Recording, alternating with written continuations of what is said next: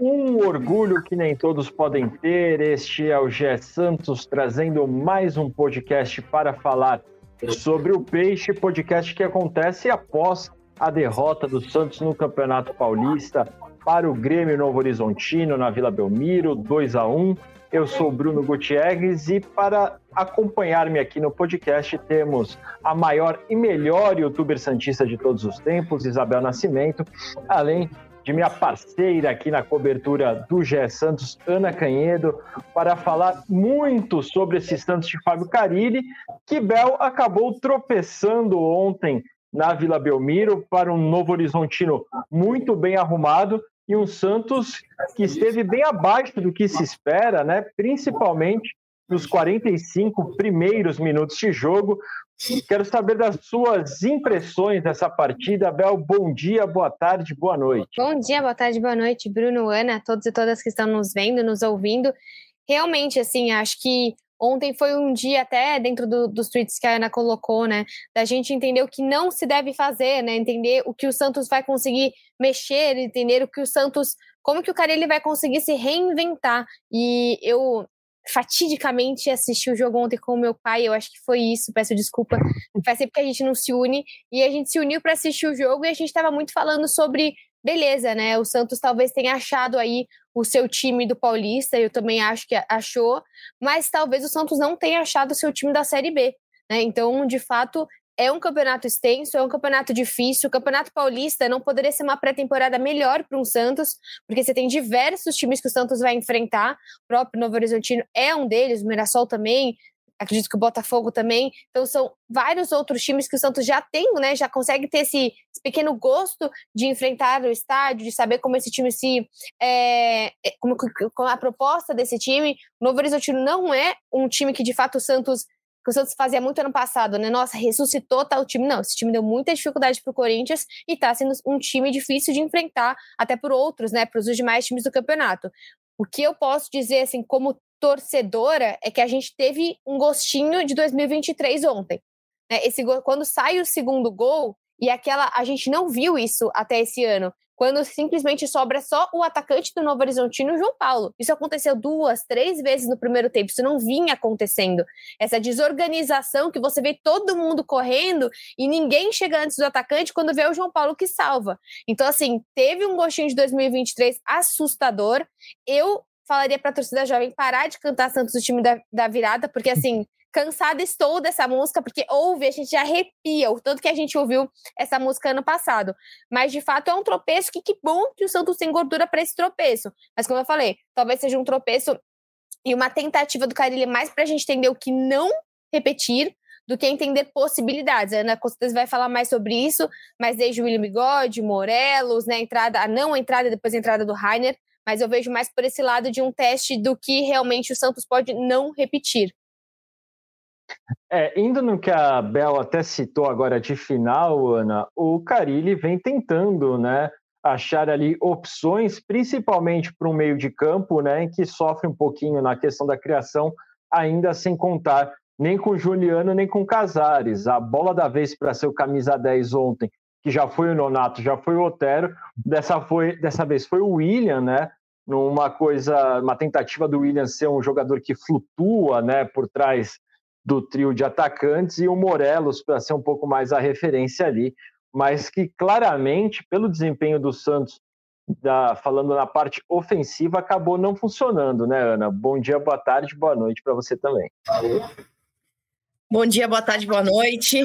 Prazer participar de mais um Pó de Peixe. Eu acho que eu estava na Vila ontem, né? É, eu acho que a derrota ela passa por vários motivos assim, mas os principais desses motivos aconteceram no primeiro tempo. É, não quero muito personificar o resultado, mas falando do ataque, por exemplo, eu senti o Morelos muito abaixo, sem condição nenhuma de ser titular do Santos. É, lento, com dificuldade de acompanhar o ritmo de jogo, e aí não falo só de uma recomposição defensiva que, mesmo sendo centroavante num time, é, num jogo como o de ontem, ela precisa existir, mesmo ele sendo centroavante, mas falo também de jogadas de ataque ataque, dele não conseguir acompanhar assim, a movimentação dos jogadores de frente do Santos. Então, é, achei que ele foi muito mal. Tanto que acho que o Carilho até, de certa forma, concordou comigo porque sacou ele no intervalo. Então, acho que passa também por você ter um jogador que ajudou nada praticamente e também achei que na defesa é, o Joaquim foi muito mal nos dois lances de gol do, do Novo Horizontino. Achei que para mim ele falhou em ambos. É, no primeiro ali até é questionável se o sistema como um todo não se desorganizou, né? Até o João sai um pouco, aí o, o, o Joaquim tenta dar um bote no meio campo e a defesa fica completamente aberta. É, mas enfim, estava nos dois lances, achei que foi mal em ambos. É um, um, um ótimo zagueiro, mas ontem esteve numa tarde muito infeliz. E aí o Santos carrega também é, um problema que vem desde o dia, mais precisamente 29 de janeiro, quando descobriu que o Juliano tinha uma lesão é, um pouquinho é, séria, que o afastaria aí por até quatro semanas, estamos na terceira.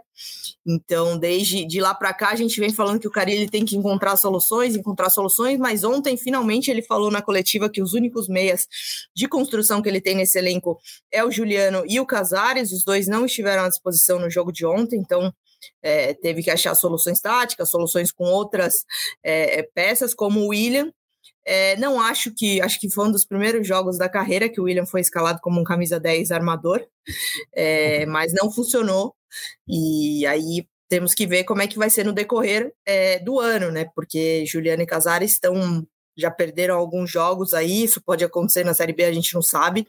Só que também não adianta muito o Santos contratar agora, porque não pode inscrever os jogadores por causa do transfer ban. Então, é, acho que o Carilli vai ter que continuar quebrando a cabeça aí para ver se de repente encorpa esse meio com mais um volante. Não sei, sei que o William não me parece funcionar, não. Mas acho que o Santos ontem no primeiro tempo foi muito abaixo e teve problemas em todos esses setores que eu já citei. E aí fez um segundo tempo razoável para bom, teve chances, poderia até, quem sabe, ter empatado esse jogo. Pituca jogou muita bola, é volante, é meia, é lateral, é tudo que precisar ele vai tentar e se esforçar para ser. E, enfim, foi curado com um gol e, e, o Santos até poderia ter empatado, não empatou, mas enfim, o que, o que fica de lição é o que não fazer e o que não repetir, que com certeza é o primeiro tempo desse jogo, Guti. Só é. uma um ponto ainda dentro do, do que a Ana comentou, que eu acho que assim, existe um Juliano e existe um potencial dele, é claro, acredito que seja um bom jogador, mas eu acho que também a gente tem que tomar um pouco mais de calma, porque é um cara que jogou dois jogos e dez minutos. Então, assim, quem disse que esse Juliano vai voltar e vai ser todas as soluções dos problemas do Santos? Eu acho que esse Santos ainda tem dificuldade em repor, é o Rincon ou não é o Rincon, esse, esse reserva do João? E se não tiver com o Pituca, com quem que a gente vai jogar? Eu não sei quem é o segundo volante hoje do Santos. Né? O Zanocelo foi embora. Quem que você poderia colocar? O Alisson também, né? Tá, tá lesionado, também se entrasse, entraria como primeiro volante. Então eu vejo muito uma pressão em cima da volta do Juliano. Calma, além de ser um jogador um pouco mais velho, é um jogador que fez boas partidas sim, mas eu acho que o Santos precisa de um pouquinho mais para entender esse meio de campo, assim como a Ana trouxe. Você tem um próprio Nonato que entrou muito mal, ano passado era o Lucas Lima. O Casares, por mais que o Casares seja um meia, ele não fez uma boa partida esse ano ainda. Então eu acredito muito que o Carilli, como eu falei, o Carilli tem o seu time para o Paulista, mas olhando para um campeonato até dezembro, vai ter que observar novamente até a própria função do Juliano. Não dá para você ter uma dependência. O Santos adora ter dependência depende do Marcos Leonardo, depende do Soteudo, dependia de vários jogadores e de fato você precisa de um elenco e não depender de um jogador só.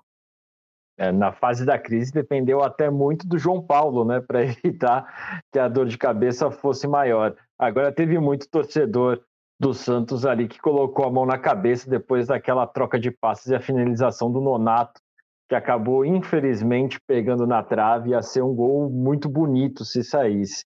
Agora, Bel, vendo pontos positivos, é, até na linha do que a Ana colocou, como Pituca parece que não saiu do Santos, né? A gente já citou aqui ele outras vezes no podcast, ontem sendo coroado com, com um gol, né? Muito bem pontuado pela Ana. E também como o Rainer vem trazendo uma dor de cabeça boa para o Carilli, né? No sentido de, pô, será que tem como tirar esse cara do time agora, no melhor momento que ele vem atravessando? E até o fato do Rainer jogando bem sem jogar necessariamente na lateral direita, né? Então, muitos jogos que o Rainer fez, ele jogou na lateral esquerda ali, porque o Santos teve a questão do Jorge, a questão do Kevson e também a irregularidade do Felipe Jonathan, que também vem de uma grande lesão, né? Tem que lembrar que você tem três laterais, agora os três ou estão lesionados ou acabaram de sair de uma lesão grave. Então, isso é extremamente preocupante para o Santos, visto uma posição que já vem de uma dificuldade grande do time. O Pituca é engraçado porque ele não era esse jogador. Pituca não era esse jogador quando ele saiu do Santos. Ah, eu lembro que quando ele sai do Santos, ele ia. Puta, a bola caiu no Pituca para finalizar. A gente já ficava assim: não vai ser gol, não vai. Porque ele nunca foi um cara da finalização. E agora ele tá com uma responsabilidade que eu fico muito feliz, porque eu gosto muito dele. Mas a gente volta a ter medo também, né? Porque uma hora o Pituca pode ficar suspenso, né? E quem é o nosso segundo volante? Eu não sei quem é o segundo volante reserva do Santos hoje quem que a gente vai colocar nesse meio de campo? Um cara que consegue armar, mas que também consegue defender, mas que também, porra, corre pra caramba o jogo inteiro. Então, assim, é um capitão nato. A gente fica muito feliz por basicamente ter voltado e nem parecido ter ido embora. E o Rainer também. Acredito que ele, junto com o João, mesmo que o João não esteja coitado, né? Não tá numa sequência tão boa, teve a questão do gol e ontem Assim, não jogou também, mas também acho que o Joaquim teve um jogo muito abaixo ontem e acaba preocupando mais o seu primeiro volante quando o seu zagueiro não tá, assim, 100% em condições. Então eu vejo muito como assim, o, o Pituca e o Rainer sendo ótimas dores de cabeça. Eu vejo um Santos que até o segundo volante está claríssimo pro Carilho que ele tem, o que ele o que é de melhor. Do segundo volante para frente, o Carilho assim, não tem a, talvez só o Guilherme ali na frente, o resto tá meio que uma confusão na cabeça do Carilho. Ô Guti, é, sem querer polemizar, mas trazendo aqui uma opinião, porque o podcast é para a gente dar opinião, enfim. É, para mim, assim, se eu pensasse num Santos ideal, com os jogadores todos em condições, eu acho que o lateral direito desse time é o Aderlan e o lateral esquerdo é o Rainer. Eu gosto muito das características lateral dele. Direito, direito, lateral esquerdo ou direito. É, eu gosto muito das características dele, acho que são características bem diferentes da do Adelão. O Adelão é um cara mais construtor é, e o Felipe Jonathan é um pouco parecido também, até um pouquinho de pegada de, de um meia, de cair mais para dentro. E o Rainer é aquele cara papaléguas, né? para cima, agudo, da profundidade. Eu colocaria ele no time titular se eu pensasse com um dos jogadores em condições ideais. E respondendo a pergunta da Abel, quem que é o segundo volante desse time se o Pituca sair? Eu acho que não tem muita opção, é o, é o Rincon. Eu acho que é, é o Carilli, em caso de ausência do Pituca, com o que ele tem à disposição hoje, não tem outra possibilidade para ele que não seja usar o Rincon. Teoricamente repente... é o primeiro volante, né? Ele seria um reserva Exato. do primeiro, aí você fica lascado. Ele seria um reserva do João, que claramente está zicado desde que foi elogiado pelo Neymar. Mas é, é, eu acho que nesse momento, com o que ele tem à disposição, o Rincon é meio que um reserva dos dois ali. Precisando, acho que ele, é, é ele quem entraria, né? Tem um, um, Nonato ali, de repente recuale um pouquinho, mas não sei. Eu tô chegando no Santos como setorista esse ano, né? confesso que não acompanhei muito o futebol do Nonato, mas ainda não entendi muito bem onde que ele gosta de jogar, enfim, onde ele se sente mais à vontade. É, o ponto do comece... Nonato, Ana, é que ano passado ele estava se destacando mais que o Lucas Lima. E aí fica para você entender qual é o valor dessa frase. é, então acho que, que é, ele criou um pouco de ilusão na cabeça do torcedor, assim, não vejo ele um jogador de potencial titular, assim, acho que ele é um jogador para compor o elenco. Mas a gente falou de. Já falei de Nonato, já falei de é, Morelos, já critiquei Joaquim, enfim, agora a gente precisa falar é, também sobre Marcelinho, né? Não sei de onde exatamente o Santos foi buscar essa contratação, assim, exatamente por quê, né? De certa forma foi até um destaque no time onde ele estava jogando, mas assim, sei se é um jogador que vai conseguir dar é, é, é, resultado, não é resultado que eu quero dizer, esqueci a palavra agora, mas trazer de volta o que o Santos esperava ao contratá-lo, né? Acho que não mostrou muito ainda. Ontem teve bastante dificuldade, assim, não sei. Não gostei muito do que Marcelinho é muito melhor que o Patati, né? Assim, considerando ali, não sei até onde você consegue ter um retorno muito grande. De fato, eu concordo com a Ana. Acho que ali várias vezes a bola pingou e ele acaba sendo aquele jogador que prende, passa para trás e não consegue correr, construir. Ele é jovem, né? Não você espera um cara jovem que vá construir, que vai conseguir jogar, tentar às vezes o próprio Ader, o próprio Rainer tenta mais, arrisca mais do que o próprio Marcelinho. Uhum. Sim, eu concordo. Eu acho que o Marcelinho ele é meio que uma aposta, como foi, por exemplo, em temporadas passadas o Bruno Oliveira, que veio de uma temporada mais ou menos por um time que não foi muito bem na Série B. É, e daí ele surge para ver se, ah, vamos ver se vai dar alguma coisa. Mas o Marcelinho realmente, ele parece que entra muito nervoso nas partidas, né? Um pouco afobado, acaba errando coisas assim fáceis que talvez um jogador mais experiente, como o próprio Otero, que jogou o primeiro tempo ontem, acaba não errando, né? Isso realmente é, é um ponto a se pensar, né? O quanto o Marcelinho vai conseguir entregar esse ano, ou se, para o meio da temporada, com transfer ban resolvido, né? Espera aí a diretoria e o torcedor do Santos, se o Santos não vai buscar outros reforços nesse sentido. Ainda falando desse jogo contra o Novo Horizontino, Ana, o Carille deu algumas respostas em relação à partida e falou sobre um Santos sonolento no primeiro tempo, lembrou até um pouco a, a justificativa que ele deu para o empate com o Mirassol, falando de um time mais lento, um time pouco desligado. Você concordou com essa análise do Carille em relação ao desempenho do Santos ontem? É, o que me chamou a atenção, e aí eu acho que é, eu concordo bastante com o Carilha, é ele citar até o que foi título da minha análise há um tempinho, é que o Santos tem uma gordura, né? As coisas podem acontecer agora. Se é para dar errado, que dê errado agora, assim, porque é, o Santos estava esperando muito esse jogo com o Novo Horizontino acontecer, porque daqui para frente, até o final dessa primeira fase, só vai jogar uma vez por semana. E aí você ganha tempo não só para recuperar os jogadores como o Juliano e o Casares, mas também para você treinar algumas coisas. Por exemplo, o próprio Khalil falou que ele acredita que se o William Bigode receber um, uma atenção maior, um tempo de treino maior, instruções melhores, que ele pode ser esse cara para jogar ali atrás do, do Morelos ou do Furk. Espero que, acredito que vai, acabar sendo o Furk. Então, é, nesse ponto, eu e o Carilli é, concordamos, assim. Mas eu acho que ele falou mais no sentido também do, é, do Santos já ter alguns jogadores um pouco desgastados, e aí ele falou uma frase que até que me chamou a atenção, de que ele viu alguns atletas tentando fazer movimentos e o próprio corpo não conseguindo dar a resposta no tempo que era desejado, né? Então, jogadores bem desgastados, é, o próprio João jogou todas, Joaquim jogou todas, Gil, é, Joaquim não, Joaquim teve suspenso, né? É, Gil, João. enfim. É, João, é, Pituca, então são jogadores que vêm de uma sequência puxada aí de nove jogos, e acabaram é, não conseguindo dar a resposta que o Santos esperava. Assim, é, eu gostei da coletiva do Carilli, tem sido boas as coletivas dele, ele tem sido bem sincero, mas é aquilo, né? Ele tem sido bem sincero, o Santos está bem, né? Vamos ver. Enfim. É, nesse momento fica um pouco mais fácil ser sincero, mas acho que é, eu acho que o Santos vai poder passar a ser mais cobrado a partir do jogo contra o São Bernardo, porque é o momento que o Santos vai ter tido a preparação adequada, o descanso adequado, a recuperação adequada dos jogadores. E aí, a partir dessa décima rodada até o fim do, do, da primeira fase, acho que o Santos pode ser um pouquinho mais, mais vão ser três jogos, né? Décima, décima primeira e décima segunda, mais é, as quarta, a quarta de final. Então, acho que a, a partir daí o Santos pode ser mais cobrado, mas acredito também que o Santos vai dar uma resposta melhor, porque vai ter bons jogadores de volta, como o próprio Juliano. É, a gente lembra do Carilli no modo sincerão em situações ruins no Corinthians, a gente sabe que o homem também acaba ficando bravo, né? Na, nessa coisa de ser sincero também quando o time está numa má fase. Esperamos que isso não ocorra aqui no Santos e que as boas fases, claro que os tropeços acontecem, né? Mas que a boa fase do Santos siga. Bel, a Ana citou um número que é importante a gente destacar, né? Nove jogos em 28 dias. Que falar desse balanço de primeiro mês de Santos sob o comando do Fábio Carilli nessa maratona de jogos. Acaba sendo positivo, né? Com, com seis vitórias, duas derrotas e um empate.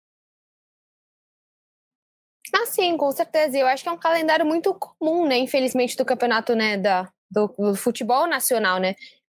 Não é felizmente que o Santos não está na Copa do Brasil, longe disso. Mas é um Santos que vai ter, como a Ana falou, algo mais confortável. Mas vem aquilo que a gente fala nos últimos três anos de podcast. É bom ou é ruim você ser desclassificado das outras competições?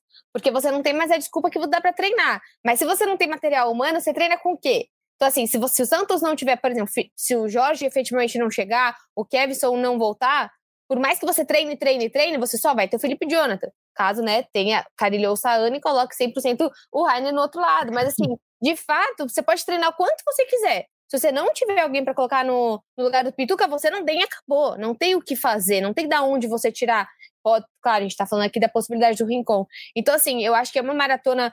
É, é uma maratona intensa, mas tem que lembrar também que o Campeonato Paulista, de forma geral, para o Santos, não.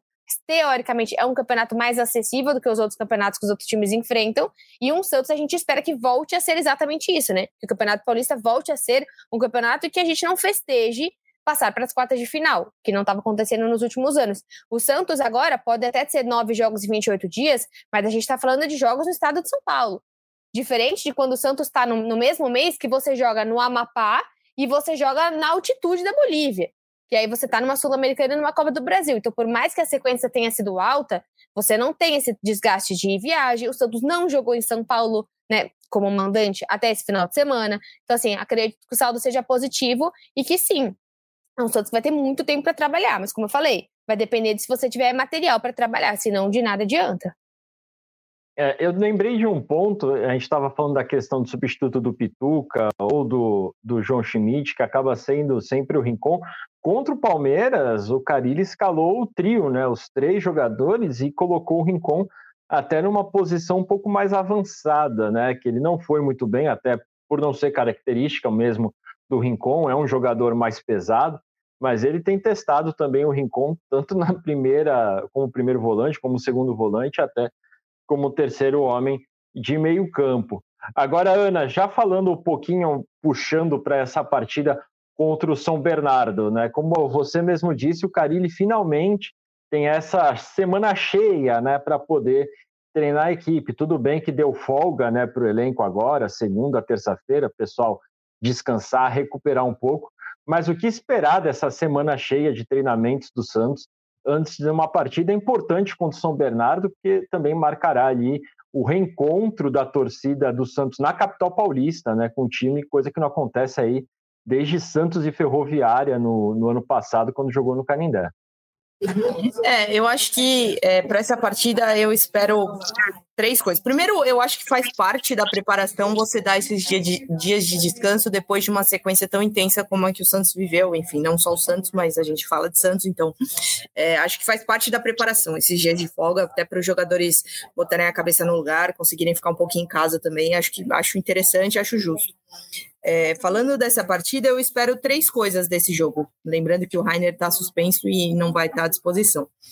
Eu espero que o Carilli consiga recuperar os meias e consiga escalar um time com meio-campo consistente, é, que volte, enfim, o Juliano. É, não sei se para de repente titular ou para ganhar alguns minutos, mas que esteja à disposição, que o Casares esteja à disposição também, para que o Santos comece a trilhar seu caminho para o mata, né? Mata-mata é só numa final, mas para o mata, é, com um time é, bem definido definido, esses jogadores bem fisicamente e com ritmo de jogo, né? Porque não adianta só você estar tá bem preparado, mas sem, sem jogar e sem ritmo. Então, acho que, o Carilli consiga usar a partida para isso. Espero que a torcida lote o Morumbis, porque é um jogo importante, é o começo de uma era Marcelo Teixeira novamente na presidência do Santos. É a intenção dele trazer mais jogos para São Paulo, então que o torcedor corresponda, porque o Santos é um time que tem é, é, um time de duas cidades, então que bom que o torcedor de São Paulo vai ter a chance de não precisar viajar para ver o Santos jogar, que bom que há a possibilidade aí a gente colocar 48 mil santistas para ver para ver uma partida. Então eu espero que o torcedor de São Paulo Lote Morumbis, e eu espero que haja uma definição, ou pelo menos uma clareza de ideias em relação ao ataque, né? Porque hoje eu só consigo ver é, como titular absoluto desse time o Guilherme. Acho muito difícil tirar o Guilherme do time, até porque conhecendo o Carilli de outros períodos, até mesmo do Corinthians, o Guilherme é um jogador que é, é, é faz o tipo assim que ele adora, é um cara muito voluntarioso, que volta muito para marcar, que recompõe muito bem. Então não é só é, é, as funções ofensivas do Guilherme, mas é como ele participa bem de um sistema é, inteiro do Santos. Então, acho que é. Também, né, Ana? Foi um investimento do Santos, foi o único grande investimento do Santos. Eu acho que também tem esse lado de mostrar o cara. Inclusive porque eu acho que o Carilli sabia disso, que é um cara que casa muito bem com as características dele. Então, ah, mas o ponta não tem que voltar para marcar. Então, depende, né? O caso de um time do Carilli, sim, o ponta vai ter que voltar para marcar e, e o torcedor vai ter que se acostumar com isso, porque faz parte de como o Carilli trabalha. Então, acho que é muito difícil você tirar o Guilherme desse time. Mas gostaria de ter uma definição mais clara sobre esse ataque. É, vejo que a referência, talvez, se me perguntassem, seria o Furk, mas com ressalvas, não sei exatamente. É, ontem eu achei que ele entrou muito bem, assim, não sei se é porque eu achei o Morelos muito mal, mas achei que ele entrou bem e, e, e pode render melhor. E também o outro lado, né? Porque a gente tem um Pedrinho que já falou que gosta de jogar mais pela esquerda, mas pela esquerda a gente tem o Guilherme, enfim. É, acho que esse jogo pode servir para a gente ter um indício do que depois de nove jogos o Carilli imagina para esse ataque. Não, não consigo dizer agora exatamente se todo mundo tiver à disposição quem são os titulares. Então eu espero essas três coisas aí desse jogo contra o São Bernardo. É, bem como você disse, Ana, o Guilherme ele é um operário né, da bola. Ele ali está ali para fazer tudo que o Carilli pedir e vem executando muito bem, né? Quando se fala principalmente na parte tática, de fechar o lado esquerdo, de auxiliar a marcação de um lateral, de um volante. E é um cara que se comunica muito com os companheiros todo o tempo. O Guilherme tem sido realmente uma peça importante, não só do ataque, como taticamente. Agora, Abel, a Ana falou sobre a expectativa de casa cheia no Morumbis para enfrentar o São Bernardo. A, a, venda de ingressos começou hoje, né, quando estamos gravando, na segunda-feira. Qual é a sua expectativa para esse jogo? Você acredita que um horário, né, no domingo, 11 horas da manhã, vai ter um bom público dentro do Morumbis para empurrar o Santos? Bruno, eu acho que sim, mas como sou voz da torcida, eu acho muito ruim eu não poder comprar ingresso para o meu acompanhante.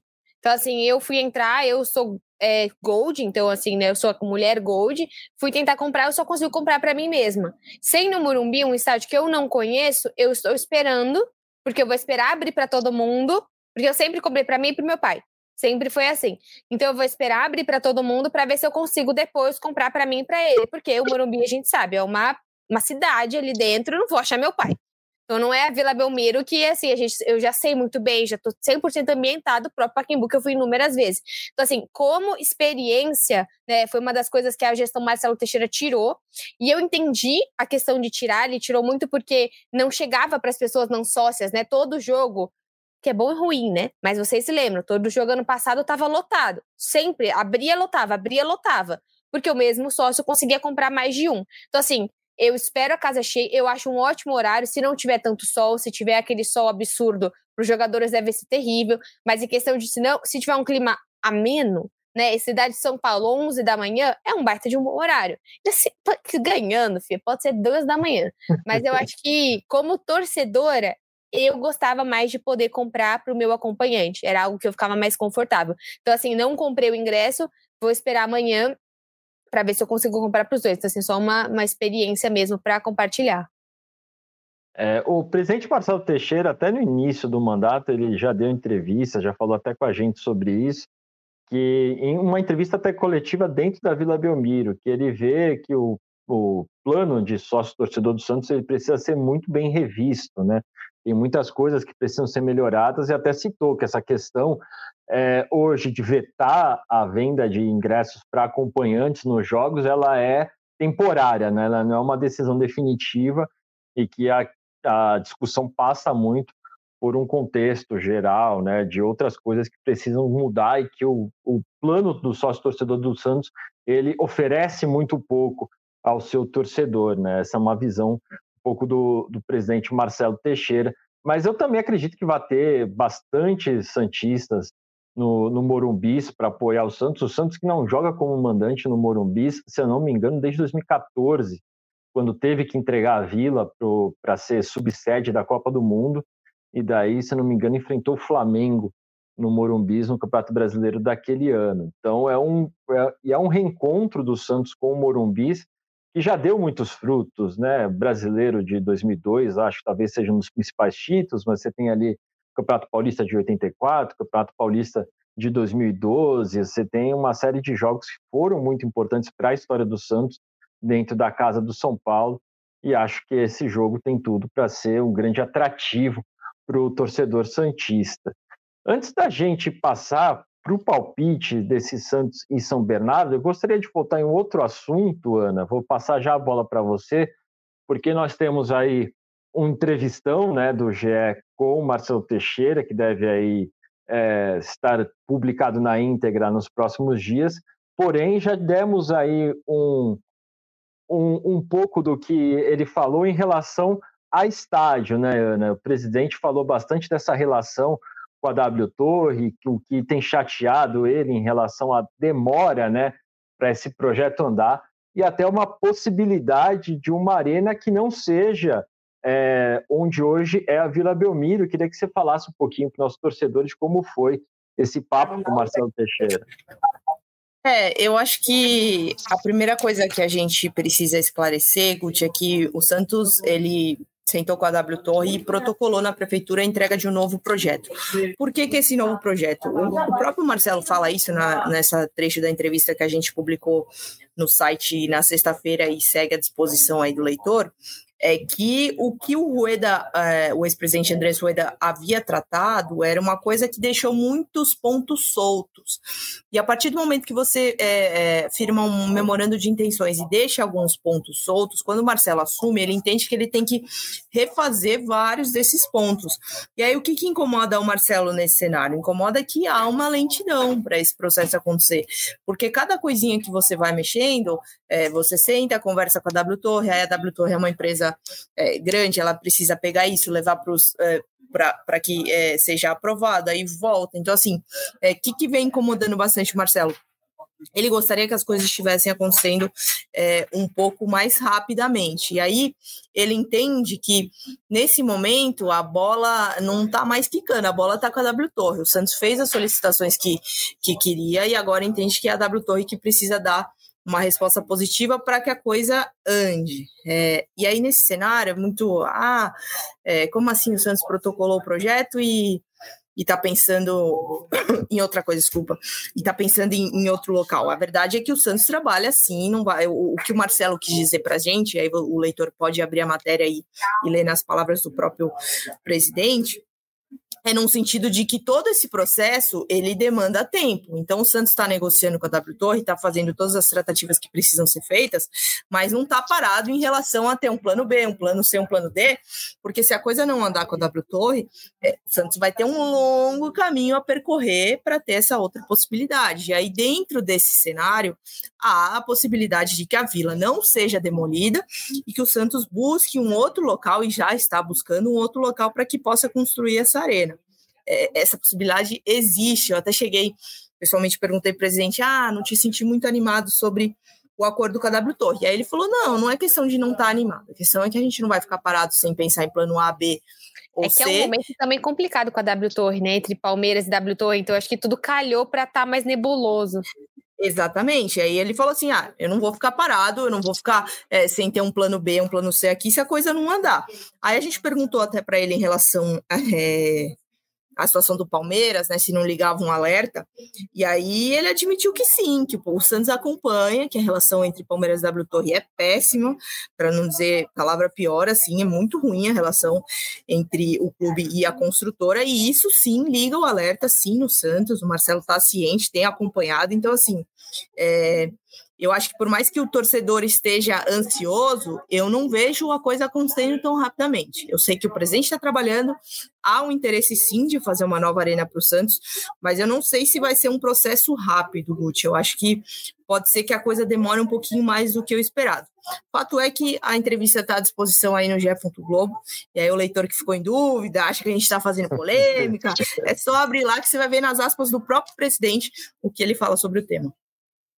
Agora, Bel, o que me deixou é, um pouco assim balançado, não sei se balançado seria a palavra certa, mas acho que deve ter mexido com o torcedor santista, é quando o presidente fala em relação ao projeto que já, já é tocado aí há quatro anos, né, já passou pelas mãos da gestão Pérez, passou pelas mãos da gestão Rueda, é que o torcedor santista talvez talvez tenha sido bem enganado pela gestão Rueda que vendia ali é, ano a ano um memorando de intenções, como se o projeto já tivesse praticamente pronto para sair do papel. E quando cai nas mãos do presidente Marcelo Teixeira, ele aponta vários pontos que não foram nem discutidos com a W Torre e que a W Torre estava tocando por conta própria, por entender que o Santos não havia ali demonstrado um interesse nesse sentido, né? É, como, por exemplo, questão de onde ficarão as cadeiras cativas, os camarotes, né? Aquilo que o presidente do Santos fala que são de propriedade daqueles que são donos do Santos que é o associado, que é o, o, a pessoa que está lá todo ano pagando a manutenção da cadeira, até num período de pandemia que não podia utilizar a sua cadeira, mas manteve ali esse patrimônio do Santos. E essas pessoas que o presidente julga serem donas do clube estavam sendo deixadas de lado numa discussão com a W Torre e agora o Santos precisando rever diversos detalhes do contrato para que seja uma coisa boa para o Santos e também para a W Torre. Olha, Bruno, eu acho que assim é, são questões que a gestão Rueda ela se mascarou assim muito boa para o torcedor cientista inicialmente, né? Você lembra muito das 10 dívidas em X tempo, e Gabigol, e isso, e Rodrigo, né? E eu lembro muito das artes que o próprio Santos postava, né? As 10 grandes dívidas que o Santos estava é, ou re, né, re, re, como fala? Não só renegociando. Rene, muito obrigada renegociando ou pagando, né? Então, assim, o Santos conseguiu entrar em contato com isso. E eu acho que a gestão Rueda, ela ficou ali para o final, principalmente em 2023, a gente ficou muito no sentimento de a única coisa que essa gestão pode dar de positiva, uhum. devido aos três anos que a gente viveu, era a Arena. E de verdade, assim, ano passado, a gente começou o ano eles já estavam falando que dia 14 de abril, no aniversário do Santos, a gente já teria a venda, né? A venda do. Já teria leiloado o, azulejo, tal, isso, aquilo, que o Santos já começaria a ver quanto ele ganharia nessa, nessa venda, nesses leilões, para depois entender quanto que ele precisaria investir. Então, sim, Bruno, acho que falando aqui como a voz da torcida mesmo, para mim, estava super encaminhado que, beleza, se você coloca para o torcedor a data do dia 14 de abril, é que pelo menos no ano de 2023 ia sair alguma coisa. E no ano de 2023 ficou absolutamente tudo parado. Então eu vejo que, assim, a gestão Rueda, de fato, depois de três anos, né, a gente vai vendo como absolutamente nada foi de positivo para o Santos, né? Foi sempre tão comparado inicialmente, ai, é o Bandeira de Melo, ai, é, o, é, vai acontecer a mesma coisa que aconteceu no Flamengo, a gente vai, de fato, ter anos difíceis para depois chegar um investimento, uma organização e um planejamento, e não foi bem assim. Então, a gente está vendo uma gestão que um ano depois, não, quatro meses, dois meses depois, vai? Dois, dois meses depois, a gente está sem arena, endividado e no transfer ban. E esse transfer ban não é do Marcelo Teixeira. Então, realmente, acho que mesmo passada, porque o Pérez teve. A gente pode colocar aqui 70 mil problemas do Pérez, mas a gente chegou numa final da Libertadores. Então, assim, e que isso empolgou o torcedor de certa forma. Você tinha um técnico que ninguém acreditava que o Santos ia conseguir trazer, não deu mais certo em nenhum outro time do Brasil. Então, de fato, alguma, pelo menos a, a experiência de ser feliz a gente foi. A gente teve um, um vice de 2019, infelizmente dois vices, sim, mas o torcedor conseguiu ser minimamente feliz. Agora, nos três anos de Rueda, você nem pagou a conta, parece, né? Você foi no transfer ban, você não avançou na arena e você absolutamente foi ridículo esportivamente, né? Então, aí eu acho que mesmo passando, a gestão Rueda ainda vai é, gerando frutos negativos, né? É, Ana, alguns esqueletos no armário ainda, né? Acho que o caso do Bustos é o primeiro, mas essa questão do estádio também, de ter muitas coisas que acabaram ficando pelo caminho que hoje o Marcelo Teixeira precisa resolver, também é, é mais um ponto negativo deixado pela gestão anterior. Né? Eu tô rindo porque na época que o Pérez era presidente do Santos, eu cobria o Santos e era assim uma maluquice. era um, foi um período interessante, assim, era uma coisa. Bem, o cara era, era doidinho, com todo o respeito que eu tenho pelo ex-presidente. É uma ótima era... definição da gestão Pérez. Pelo menos era não estava matéria. exatamente, exatamente. Eu, eu pude acompanhar esse período da história do Santos. Mas desculpa, Guti, te interromper. Pode seguir.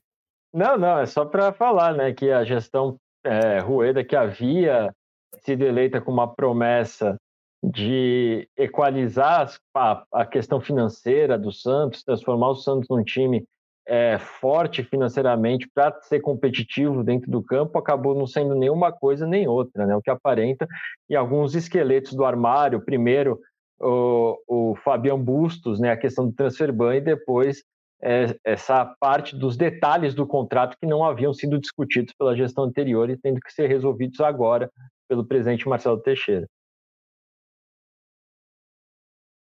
Exatamente, exatamente. Acho que é, vendeu-se uma ilusão em relação ao estádio, porque já é um tema complexo por si só, então, mesmo que a coisa estivesse caminhando bem, é, há alguns anos, mesmo assim não seria um processo rápido.